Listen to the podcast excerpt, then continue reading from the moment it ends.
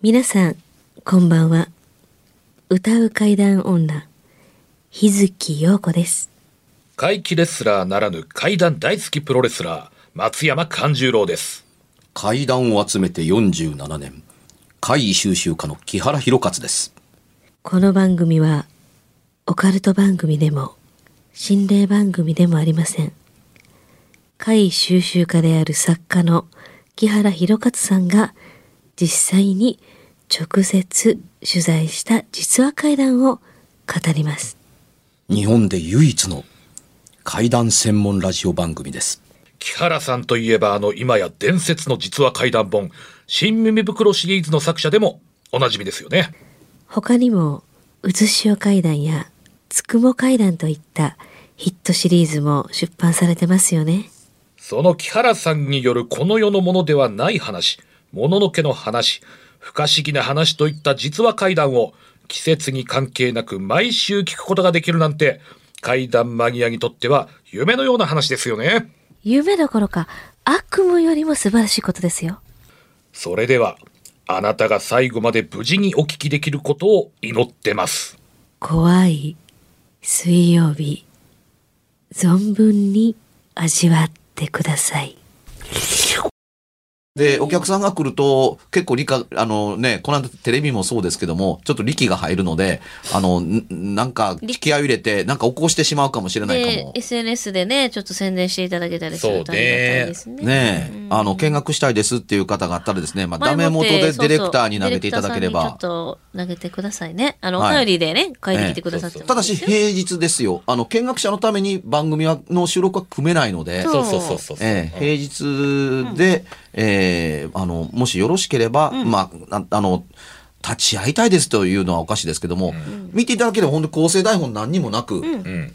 あの、トークやってる。我々はフリートークでやってるのだというのが伝わって、あの、僕は一切そのお題を事前に読読むという行為を一切行っていないので、その場で読まれたものに対して即答で答えていますっていうのが伝わってくれたら、え、また止まりました。すいません。なんなんでしょうね。え、話している最中に、あの、録音、収録が、録音が、んなんか止まったので、ねあの、実は、えー番組的には続いていますけれどもですね、あの、技術さんに1回の収録で2回、こ。もう長い間ね、技術さんもうさじ投げられてこの番組はしょうがないからというのところですけども、今日来ていただいて、えー今から3回目の放送のが収録第1回目なんですけど、この時に、あの、パソコン一旦落として、立ち上げ直したから、もう大丈夫でしょと言って出て行かれたんですが、4本目の収録にして、また突然、あの、今ね音声が、ねえー録音が止まったという言い方が正しいのか。でですね、実はその、録音が止まって、うんえーディレクターの佐々木くんが呼びに行ったんですよ。はい。で、当然中不在で誰もいなくて、うんあの、機械は止まったまんまな上だからだったりするんですけど、これをですね、ナイスプレーで日月陽子が止まったモニター画像を撮ろうと動画にしてくれたんですよ。写真じゃなくて。たまたまね。で、そのたまたま、で、その動画にしてくれたら、止まっているはずで、すあの、向こうのガラスの向こうには誰もいないのに、録音がね、スタートしたんです。2、3ちら秒っと。ね、チラッとスタートして、それが2回ぐらいあったの2回ぐらい、うん、動いて止まって、動いて止まってということを繰り返して、再び沈黙して動かなくなったって、そこへ技術さんがやってくるというところをの、技術さんが入ってくるところまで撮りま、した日けど月陽子さんが動画に撮ってくれましたそう、。木原さんでも怒りましたけどね、その動画。これ、うんこれディレクターさん、あの、さっき技術さん来て、分かったんですが、原因。あ、技術わからないんだ。ちょっと苦笑いしてましたもうんん、ね、ちょっとでね。結果的にわからないので、再び落として再び立ち上げるというので、この収録が始まりました。一回の収録でこれは珍しいね。ねえ。番組始まって以来。あすごいな。うん。まあ、ちょっと気を取り直して、やり、進めます？ちょっとじゃあそれ気を取り直して、仕切り直して、まあうんはい。でも、はいその割には日月陽子さんの鼻治りましたよ、ちょっと。治ってないですよ。詰まってるまま、今止め、ずっと息止めてる。鼻声がだいぶね、ちょっとね。息止めたりなんかしてるんですか？でわざ使ってだってますね普。通にやったら、ってなるから、ちょっとなるべくこう、で息止めて、人が喋ってる時はわ、かりました。大変ですねこれがなかなか苦しかったりして。お便りを。えーとですね。はい。大体、あの、ここ最近、体験談プラスお題っていう感じで来てたんですけれども。うんねはい。で、えーこれはですね、体験談に、えー加えて、それに対する、えー質問といいますか、はい、そういう内容頑張りますね。はい。えー大阪にお住まいのラジオネーム、伊勢崎おかめさんから。おお伊勢崎おかめさん。はい、からの渋い名お便り前ですねですね。知人の女性 Y さんより聞いたお話をお便りいたします。はい。Y さんの新婚当時、20年ほど前の話です。ある日の午後、Y さんが家のリビングで読書をしていたところ、ガラガラッと玄関のドアが開く音がし、その時はたまたま鍵をかけていなかったとのことです。はい。誰か来たのかなと思い、玄関に行ってみると、タオルの入った風呂桶を小脇に抱えた、おまあ、洗面器みたいなもんですかね。ええ。パンチパーマにヒョウ柄の服を着た、おいかにも大阪のおばちゃんという風貌の中年女性が、えー叩きで、玄関でサンダルを脱いで、ん。勝手に上がり込んできていたそうです。はい。は驚いた Y さんは、あの、ここは Y のうちですけど、どちら様ですか？と尋ねると、どちらもこちらもあらへんがな、ここは〇〇銭湯やんか。あんたこそ誰やの？と言い、ちょっと怒った様子で、Y さんにこぶつかりながら、家の中をどかどか歩いて、んリビング、そして奥の和室まで行き、そのまま持ってる風呂桶ごと壁の中にスッと入っていって消えたそうです。本当ですか？めっちゃおもろい。ちなみにその壁の奥は庭。壁の向こうね。はい。古くからその地域に住んでる近所の人に聞いてみると、うん。確かにそこには昔、〇〇銭湯があったわ、とのことだったそうです。うん。この話に関わらず、この世ならざるものが出てくる話を聞いてるといつも不思議でたまらないので、えーそこで木原さんに質問なのですが、はい。この世ならざるものは自分の体を物理的に実体のあるものとしたり、ないものとしたり、そういうコントロールをすることが可能なのでしょうかこのおばちゃんの例で言いますと、物理的に肉体がないと無理なことが結構出てきましたよね。はい。えー玄関のドアを開けること、家の中をどかどか足音を立てて歩くこと、Y さんと直接会話をしたこと、Y さんとぶつかり、それによって Y さんが痛みを感じたこと、そして物理的に逆にね、今度は物理的に肉体があると無理なこととしては、壁に入って消えたこと、うん。また、えー抱えてた風呂系、そういう付属品まで自分と同じ扱いにできるのでしょうか？ちなみに、その後で玄関に行ってみると、おばちゃんが脱いだサンダルはなくなっていたそうです。んそして、なぜこのおばちゃんは、律儀にも玄関の扉をガラガラ開けて入ってきておきながら、壁を通り抜けて消えてしまったのでしょうか？場所も知ってるんだろうから、銭湯に入りたければ、直接銭湯に裸で現れればいいのになと不思議に思いました。木原さんのご見解をお聞かせいただければ幸おいです。もろいなこれ。素晴らしいリスナーの方ですね。ねえ。ガラガラって開けたのたまたま銭湯の入り口と同じだったしね。入り口が。あやっぱそういうこともあるんかな。たまたま、いや、わからんけど。まあでも実際にその、ん同じ名前の銭湯が確かに昔そこにはあったという証言も、取れ、てるんですってねうんそこでこう、なんかもうお風呂に入る準備してたらもっと面白かったのにね。いろんな意味で面白かったけどね。あのー送ってくださった方が、あの、取材をしているというところが、まあ、面白いうん、というのが一点。一点。あのー自分の体験だっていうことが良くないとか、なんかな、まあまあとか言ってる話じゃないんですよ。ええうん。あの、僕と同じスタンスで聞いてるのがいいなと思ってたりするんですが、あの、突っ込みどころの満載のところ的に思われがちだと途中まで聞かれていたリスナー多かったと思うんですよ。んうんうんただし、この人の取材の姿勢と観察眼がその後に書いてあります。質問の中に埋め込まれてますから、おそらくこの話を聞いて、相手の方も、そんなこと私に言われたって分からへんわ。だって私見たまんまのこと言ってんねんからという形で、その質問が、あのーその人にもぶつけたけれども、ここに残されたんでしょうというふうに、この注意事項が分かった上で、この、あの、今質問事項という形で残ってるんですが、これが残った上で書いてきてるというのがね、誠に優秀でございます。しかも、ものすごく私のハートわしづかみのドストライクな話。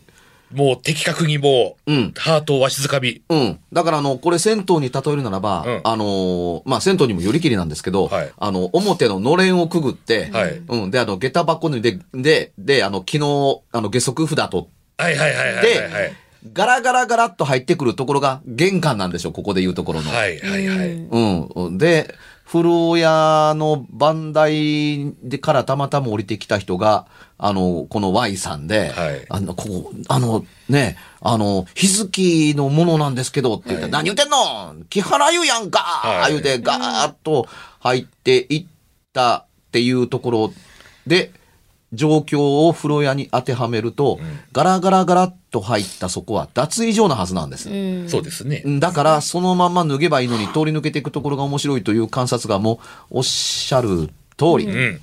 まさしく。で、あの、違うのは、その、のおばちゃんの距離感と昔の風呂の距離感が同じかどうかが分からへんだけでっていう歌なんですが、さて、重要なのはこの質問なんですけど、あのー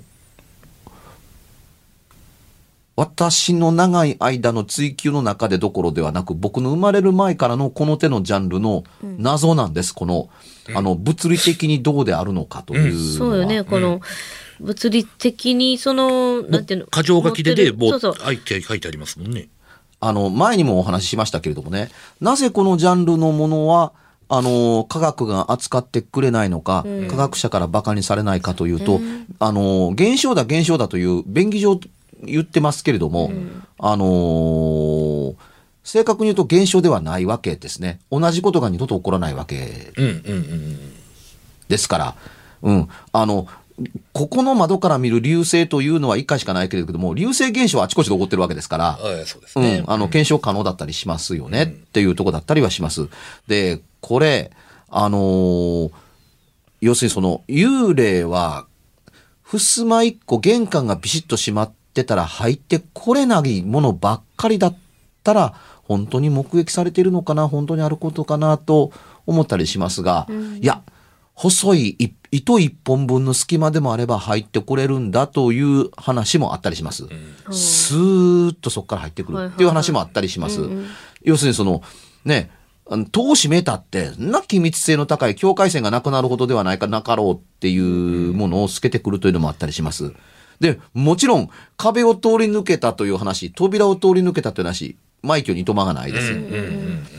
じゃあ入ってこれないもんなの？隙間なら、あの、大きさと、体の大きさと関係なく入ってこれるものなの？で、そもそも自由に出入りできるものなの？っていうのの境界ラインが正直言ってないのが頭が痛いところなんです。で、えー現在もありますけれども、あの、心霊協会というのがイギリスで、あの、1800年代に、あの、立ち上がりました。この時、あの、いわゆる幽霊現象なようなものというのを科学者が研究するのは何事というふうに。ただし、その時のメンバーは、ノーベルか、ノーベル賞を受賞した科学者が、あの、いっぱい入ってたりします。あの、まあ、有名なところでは、あの、アナフラキシーショックで、あの、ノーベル生理学賞をもらった人だとか、ラジウムの発見で、あの、ノーベル物理学賞をもらった、あの、キュリー夫人だとかが入ってたりするんですよ。ただね、この時に反対論者から言われたものの一個の中に、死んだ時の姿で現れるのならばということを仮に認めるとすると、なぜ裸じゃないの？着ていた頭飾り、イヤリング、ネックレス、服、靴、手袋、靴下、あるいは下着に至るまで霊でできているの？霊が宿っているの？そうでないと服を着て現れるものの、あのーこの世ならざるものという存在が認められないというふうに、あのー言った人も多かったんですよ。一理あるでしょ？まあそうですね。うん。うん。なぜ霊体というのは服を自分の体の一部と化しているのか？っていうとこだったりはしますよね。うん。まるで、あの、裸は見られるのが嫌だっていう匂いがしませんっていうところがあったりもします。つまり、服のようなものに幽霊を着せようと思うと、通り抜けて着せられないものなのか、着せれるのかっていう考え方だってあったりします。うん。確かに。あのー攻撃的な意味で言うと、このおばちゃんだって裸が見れないエレメントでできてますからね。脱ぎ出したりはしないでしょあつまりね、脱ぎ出すと退場の方法論がある意味で言うとわからないから、すっぱだかで通り抜けるというのはちょっと都合が良すぎたりするっていう考え方もあったりします。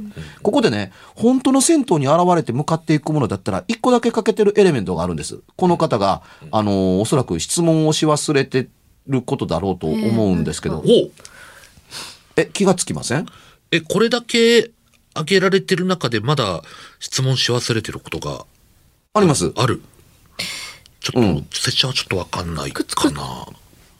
でもそれはもう聞いた時から、あこのエレメントが欠けてるから、あの、逆に言うとリアリティがある目撃談だなと思えたりしますけれども、あの、今ね、たまたま、このおばちゃん服脱がなかったでしょ？っていう、いわゆる、脱がない。形から言うと、玄関入ってきたという所作と、はいあの、風呂屋のガラガラっていう女って書いてあるところに入ってきたのとの所作が同じかのように、いわゆるおばちゃんにはここは風呂屋に見えてるわけやからってええいうんだったら、ええここを開けて、ええあの、脱衣所に入ってきたわけですよね。はい。はい。っていうとこだったりします。そうですねで、もともとここに銭湯があったよ、そういう、それと同じ名前の銭湯があったよというのが後でついてきます。はい。うん。で、この方も不思議に思ってます。そのまんま、あの、えー、ね、えー、洗面器、はい。うん、あの、風呂桶持ってそのまま壁通り抜けてったっはい。ていう。はい入ってから出ていくまで、風呂屋がかつてそこにあって、かつての風呂屋に向かって訪ねてきた人が、はい割と新しいおばちゃんですけどね、はい。あの、通り抜けたっていう話の中なんですけども、はい。あのーというエレメントでできて、はい。脱衣所で脱がないまま行ったのか、つまりその服を着たまんま湯船に突入した話なのかっていう話に見えなくもないんですけれども、そ壁の向こうが脱衣所やったとか？あまあそれもないとは言えなかったりしますけど、そんなことはないと思います。ガラガラとくぐって。だってのれんの下ですから、だちょっとのれんの向こうにありますからちょっと。わかんないね。ちょっと我々にはね、ちょっいえ、銭湯に入ったことがある人だったらね、重要なエレメントを一個だけ忘れてたりするんです。つまり、一個だけね、この世のものではない振る舞い、この世の、まあ亡くなったからとはいえ、ええこの世を生きてきて、本当に銭湯の勘違いで入ってきたかどうかというのが、死んだら何か考え方が変わったのという一点が一つだけあるんですよ。と、うん。ですかね。ヒントはさっき言ったんですけどもね、はい。あのー、番台でお金を払う所作がないんです。あうん。つまり、この人はお金を払わずに入っても構わないという銭湯の認識のおばちゃんが入ってきてるっていうことを疑問に思ってないんですよ。あ、そんな銭湯ありますか？ってなりますよそね。の通りです。ねあのーあの、オチも銭湯に都合が良くて、カッコも銭湯に都合が良くて、所作も銭湯に都合が良かったりするんですけれども、うん銭湯というのはお金のお湯と書きます。そうそうですね。うん。風呂をお金を払って借りに来てるわけですね。うん。でも、お金を払うという所作をしてないでしょ？してないです。言葉は確交わしているのに、はいで、ぐるぐる回っているということもやっているのにはい。っていうことはね、あの、お金を払わなければ銭湯に入るということの成立を考えてない怪談話になるんですよ。はあだから話はすごいキックがあるんだけれども、んこれ本当の話だとすると、このおばちゃん、ただで銭湯に入れるものとお思って動いてるわけなどないので、ここまでここは銭湯だと思ってるんだったら、入るからにはお金を払ってからでないと、銭湯の客の成立がないですよね。そうですね。うん、なのに、あの、ガンとして銭湯の客だという立ち居振る舞いをしているという大きな謎が残ります。だから、あの、ちょっとどいてよ。あの、お金どこで払うの？あ、はいはいはい。まだそういうのがあればね。あれ、あったら、ああと思うけれども、でも逆に言うとね、風呂に入る勢いだけでこんなのが出てくるのってないのかっていうと、僕ありそうな気がします。うーん。だってお金なんかほんま誰も払いたないもん。見て見ぬふりしてそのまま取り抜けたいっていうことって、あ、まあね。うん。払いって言われたら払うけど、やっぱ払うの？みたいなことぐらいはっていうのは、払わんでええんやったら、それはね。うんその方がね。うん。うん、ただこれね、あのーこの女の人の話というような形だったりはするんですけども、これ全体がネットで落ちてないんだったら本当に優秀な体験談であることは間違いなかったりはします。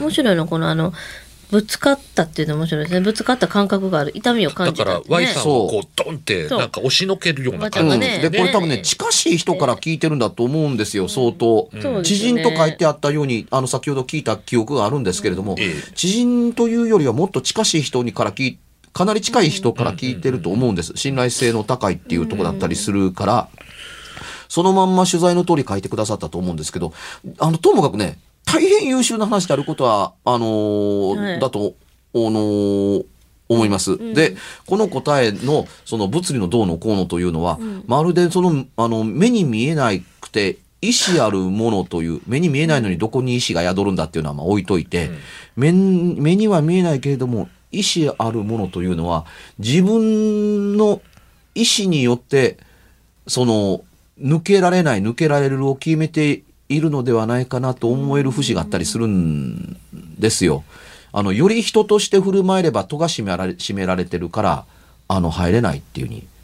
でもね、開ければいいやんかっていう考え方があったりします。いや、開けても物が掴まれへんからスカスカ抜けるに違いますかっていうと、じゃあ、中に入ってる人間にとって、指先や手のひらが見えて、また見え見えてなくなるっていう、その、掴めないという所作まで中から見えるはずなんですよ。うんうんうん。この目撃例は僕の知る限りない。ない。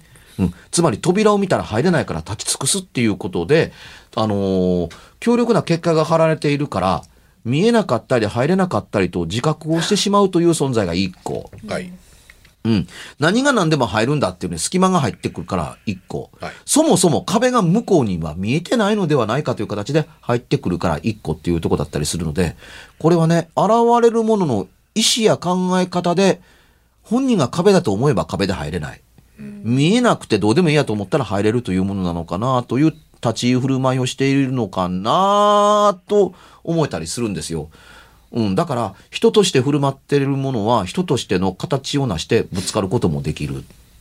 死の自覚がない、体を持っていない元の人間の具現化うん。っていうものは限りなく実在のものとして振る舞う。ただし、見えてるものが違う割には、ぶつかってるという自覚がなんとなくありそうな気がするんですよ。